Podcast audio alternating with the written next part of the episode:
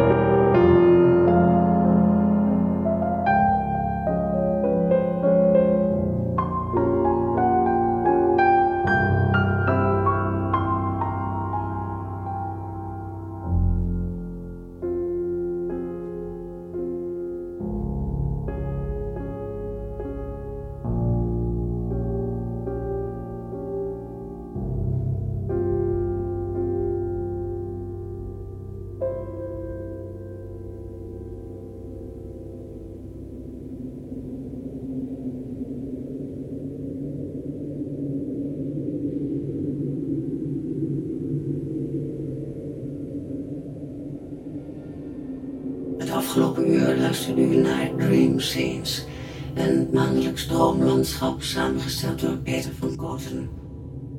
De details van dit programma vindt u op onze website concertzinnig.nl en op dreamscenes.nl.